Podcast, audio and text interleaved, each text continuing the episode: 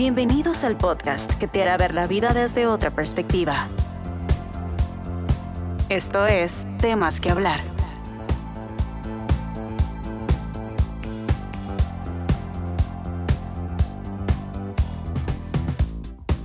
Bienvenidos a nuestro episodio de hoy. Hoy es un tema muy, muy especial. 4% de la población, según la data de la Organización Mundial de la Salud, sufren de ataques de pánico y justamente ese es el tema de hoy, ataques de pánico.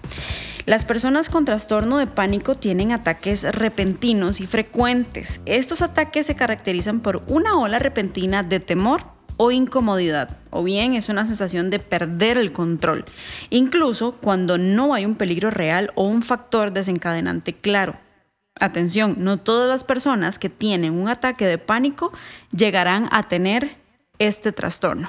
Para eso tenemos hoy al psicólogo y sexólogo Galo Guerra, quien nos acompaña mm, hoy. Como siempre, mucho gusto. Mucho gusto de saludar a todos los escuchas y a vos que estamos aquí junticos en este enredo que hacemos siempre.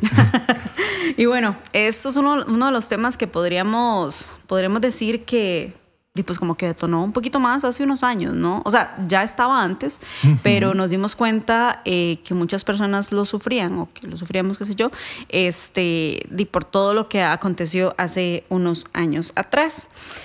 Las personas este, que tienen este tipo de trastorno pueden tener otro tipo de eh, situaciones, ataques, qué sé yo, que de eso vamos a hablar hoy. Eh, sí, mira, el ataque de pánico en sí mismo por sí. En la parte diagnóstica, ahora que narrabas partes de los síntomas, sí que es una oleada, es abrupta, este, eh, ataca a la persona, eh, de pronto es algo que, ah, resulta sofocante para la persona. Eh, es, esos son sintomatologías, pero uno de los criterios diagnósticos terriblemente importantes es súbito y no tiene explicación. O sea, para que sea un ataque de pánico debe de venir de la nada. Yo no lo esperaba, no lo podía prever. Estaba yo aquí bañándome, cantando mis canciones favoritas y pum, vino. Andaba yo por la calle en el eh, rumbo al supermercado haciendo este, compras, y, y vino. Estaba yo por ahí en el teatro disfrutando de una comedia muy linda y encima comedia y vino. O sea, son súbitos no tienen y no tienen una explicación racional. O sea que, por ejemplo, si yo recibo una noticia que de pronto me genera, bueno, ya ahí lo podremos tirar más como algo más de, ansiedad. Ajá, ah, exacto. Cuando hay una explicación claramente asociable, entonces no diríamos que es un ataque de pánico, sino más bien una reacción de pánico, que es lo que dijiste al final. Uno puede tener reacciones de pánico, sí. ¿Las reacciones de pánico son en sí mismas un trastorno de pánico? No. En el trastorno de pánico, más bien la característica es que el miedo viene sin explicación, en momentos no esperables, no asociables a nada razonable y este, no puedo encontrarle un hilo lógico a, su razón de ser. Pueden darme una noticia muy triste, pueden darme un, aviso, no sé, en la empresa viene una oleada de despidos, etcétera, y eso puede generarme una reacción de pánico, pero experimentar el pánico no quiere decir que tenga un trastorno de pánico. Es muy importante que tengamos este este dato porque pues hay gente que, se, que está muy mal, además, que se autodiagnostica y dicen, ay, sí, es que yo tengo eh, ataques de pánico y no sé qué, pero en realidad son reacciones de pánico. A veces hay reacciones de pánico y eso que mencionaste es muy importante, especialmente las personas ansiosas se desesperan por querer entender qué les ocurre. Entonces, como quieren entender qué les ocurre, adivinemos, buscan en San Google. Entonces, al buscar en San Google, comienzan a poner la, la lista de síntomas que tienen y se auto diagnostican en algún grupo y es muy importante no autodiagnosticarse. Es muy importante más bien acudir a un profesional y que el profesional me ayude a saber qué tengo, porque hay personas que sí, que vienen diciendo, bueno, pues yo lo que tengo son problemas de pánico y de pronto lo que tenían era una angustia razonable hacia eh, estrés de vida. Entonces el tratamiento no lo, no lo dirigimos hacia regular pánico, lo redirigimos hacia tratemos el estrés y tratemos tu vida cotidiana. Ahorita vamos a conversar un poquito acerca de esos tratamientos este, que más bien hacia dónde deben dirigirse. Pero quiero ahorita enfatizarme en los síntomas físicos que este, pueden experimentar las personas con ataques de pánico o que también pueden ser reacciones de pánico, como temblores. Temblor, sí. hormigueo o latidos rápidos que podrían sentirse como si le estuviera dando un ataque al corazón. Los ataques de pánico pueden ocurrir en cualquier momento eh, y pues como lo dijiste anteriormente, muchas personas se preocupan por tener la posibilidad, eh, más bien sí, se preocupan porque les llegue otro ataque y también hacen cambios considerables en sus vidas para evitarlo. Y pueden ocurrir con tanta frecuencia como varias veces al día o tampoco como unas cuantas veces al año. Muy bien. Cuando son un trastorno de pánico eh, ya determinado y también que este, está consolidado. Otra vez, una cosa es un desorden de pánico ya como tal y otra cosa es tener ataques de pánico esporádicos.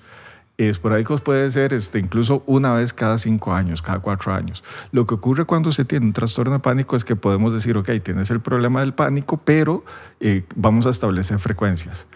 En un pico, en una crisis aguda, fuerte, una persona puede tener ataques de pánico varios en el día lo cual es una soberana basura de vivir, ¿verdad? Porque la persona está así como de, pucha, tuve una reacción de pánico de me quiero morir o me estoy sintiendo que me, que me está dando un infarto, quiero salir corriendo y no sé a dónde quiero, eso vivirlo tres, cuatro, cinco, seis veces al día. Y cuando se va calmando la parte crítica aguda, eh, de pronto se distancian. Entonces puede ser que haya un ataque de pánico eh, una vez cada mes, eh, luego una vez cada dos meses, pero se, todavía se entiende como que es parte del síndrome de pánico porque es parte de una constante. Lo que ocurre es que las sintomatologías se distancian en el tiempo. ¿Qué pasa en el cerebro cuando ocurre, más bien, ok, voy a replantear la pregunta se ven afectadas algunas cuestiones químicas en mi cerebro cuando soy diagnosticada con un trastorno? ¿Es como la condición que debo tener para ser diagnosticada? Sí, de hecho, de hecho la pregunta inicial que pasa en el cerebro era la, más correcta, ah, porque este, lo que está ocurriendo es que en el cerebro se está activando la señal de alerta ante un peligro muy grande como qué sé yo, como si uno estuviera, voy a imaginarlo, como si estuviéramos en, en, el avión y de pronto se le caen las dos alas al avión y uno dice, pues ya valimos, ¿verdad? Entonces todo ese miedo y toda esa angustia es pánico normal, natural, esperable, pero pánico. Entonces el cerebro en, en un ataque de pánico lo que hace es ponerse en modo como si se le hubieran caído las dos alas al avión, pero no hay nada que está ocurriendo. O sea, volvamos al escenario de yo estaba sentado en el teatro viendo una comedia. Pero, o sea, ¿por qué, por qué el cerebro reacciona así si no está teniendo ningún, ninguna cuestión visual, digamos? Muy bien, esa es la característica, no tiene explicación. Por eso lo, lo dije hace un rato atrás. Se está activando esa señal de alarma, pero no hay nada que lo, que lo justifique. Entonces, como no hay nada que lo justifique, ese es el indicador para nosotros de que ese es un desorden de pánico de la nada, no tiene explicación. Y eso es lo que más le cuesta a las personas que tienen pánico entenderlo. Porque es, pero usted entiende que yo estaba eh, celebrando el cumpleaños con mi hijo y lo que estábamos era soplando las candelitas. ¿Qué de peligroso puede haber en eso? Pero a nivel químico, cerebral. En el cerebro sí se va, se va a desajustar muchas cosas, se va a desajustar especialmente la regulación de la serotonina y de la adrenalina. Entonces la adrenalina lo libre hace lo que le dé la gana y es lo que mantiene en el cuerpo todo ese nivel de sobreexcitación, o sea, de latido cardíaco alto, respiración alta, eso que las personas dicen, yo siento que se me sale el pecho, yo siento que se me estruja el corazón. Podríamos decir entonces que un nivel bajo de serotonina podría ser como una Puede llegar a desencadenar, pero no solita, no solo la baja serotonina. Siempre es como combinaciones. Este, una serotonina que no está fluyendo apropiadamente y una adrenalina en la, en la estratosfera. Entonces uno dice, sí, eso ya es lo que va a ¿Y por qué se pueden llegar a desequilibrar estas cuestiones cerebrales, digamos? La respuesta más atinada es no sabemos. y, no lo digo como troleo, no lo digo como broma, sino que de verdad, o sea, puede ser desde que hubo eh, a nivel de tiroides alguna alteración, entonces, este, de ahí, mala pata, se te desajustó la tiroides, a veces hay glándulas, todos los organismos, de, todos tenemos un organismo, pero no funciona igual. Entonces, a veces hay organismos que secretan más un neurotransmisor que otro. Hay personas que la glándula de adrenalina la tienen como un grifo abierto. O incluso algún Hay medicamentos que pudieran generar estados ansiosos como efecto secundario pero eh, no es tan común que, generen este tipo de, alteraciones. O sea, si lo vamos a ver como en, en frecuencias, es más común que medicamentos tiendan a inducir no a la ansiedad, sino más bien a la depresión. Pero sí, sí pueden haber eh, efectos secundarios de medicaciones que pueden eh, afectar, claro que sí. Bueno, vamos a hablar un poquito acerca de cómo yo podría controlar eh, qué hacer durante, más bien antes, durante y después de un ataque de pánico en el siguiente capítulo. ¿Ok? En el siguiente episodio. Hablemos un poquito acerca de cómo podríamos llegar a, pues, a tener una luz en esto y cómo también a nivel eh, pues, psiquiátrico, psicológico, qué sé yo, podría también llegar a controlarlo.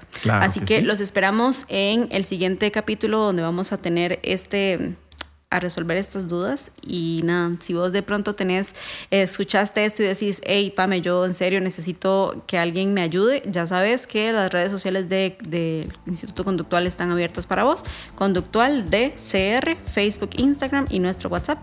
Que sería el 506 85848228. Ahí está, para que lo anotes. Mi nombre es Pame Cordero, feliz y encantada de estar con vos en un episodio más. Nos escuchamos. Gracias por acompañarnos. Esto fue Temas que hablar